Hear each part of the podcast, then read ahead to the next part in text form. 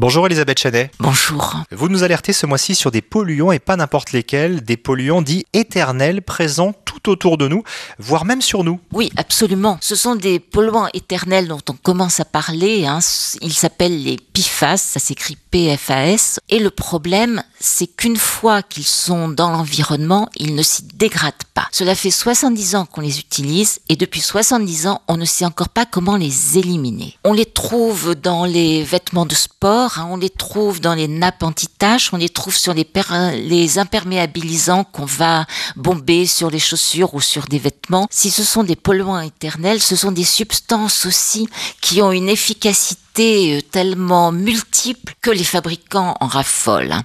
Les industriels, ils peuvent les utiliser pour leurs propriétés anti-adhésives, anti-taches, imperméabilisantes, déperlantes, pour les rendre aussi résistants à la chaleur, étanches selon les cas. Donc, on en trouve un peu partout dans notre environnement. C'est dire, enfin, l'ampleur de la contamination. Et vous avez analysé de nombreux textiles, hein, notamment, euh, vous le disiez, des vestes imperméables ou des pantalons, et il y a beaucoup, beaucoup de ces substances chimiques très préoccupantes. Alors on en trouve dans toutes les catégories de vêtements qu'on a testés. Et c'est problématique parce qu'on a encore peu de connaissances sur ces substances, mais on sait qu'elles sont toutes toxiques pour l'environnement et que la plupart, sinon toutes, posent des problèmes pour la santé sur les connaissances pour la santé dont on dispose, c'est quand même déjà très très préoccupant parce que elles diminuent la réponse du système immunitaire, ça c'est prouvé. Elles sont aussi suspectées d'entraîner des cancers, d'avoir des effets sur le foie, sur la fertilité, sur le développement du fœtus. Et en plus, elles peuvent favoriser l'obésité, le diabète,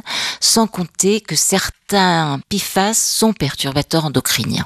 Donc, si vous voulez, actuellement, sur le plan européen, il y a une proposition d'interdiction de toutes ces substances, mais il faut évidemment que ce soit discuté. Les lobbies industriels en raffolent tellement que ça va être très compliqué, parce que quand on interdit des PFAS, il y en a déjà qui sont interdits. Que font les industriels? Ils les remplacent par d'autres PFAS, dont on ne connaît pas la toxicité, mais c'est potentiellement tout aussi préoccupant. Donc le but de la proposition européenne, c'est d'interdire toute cette famille de substances qui comptent des milliers de molécules hein, pour justement éradiquer tous ces risques pour l'environnement qui sont avérés, pour la santé qui sont plus que probables. Et le problème, c'est quand on achète un, produit, on ne sait absolument pas s'il contient ces substances. C'est très difficile de le savoir. Hein. Dans notre test, nous avons des pantalons déperlants qui sont sans PFAS, d'autres qui en contiennent beaucoup. Même chose pour les vestes imperméables. Sur les nappes anti-taches, c'est très difficile de les trouver sans PFAS. Hein. On n'a qu'un modèle sur les six.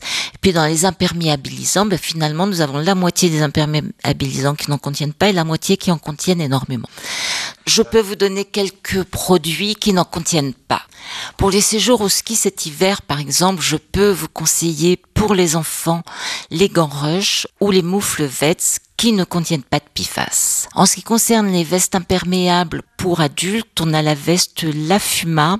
Alors Access Gold Humber qui n'en contient pas non plus. Quand on parle des pantalons déperlants, on a le pantalon Ice Peak randonnée Blockton, le Vaud, la marque Vaud, un pantalon de trekking pour femmes. Voilà quelques modèles, mais ça reste tout de même très difficile de trouver assurément du sans PFAS. Les PFAS, ces polluants éternels, difficiles aujourd'hui, vous le dites, de s'en prémunir et vous en parlez euh, longuement dans le magazine Que choisir de ce mois de septembre. Merci Elisabeth Chenet. Merci.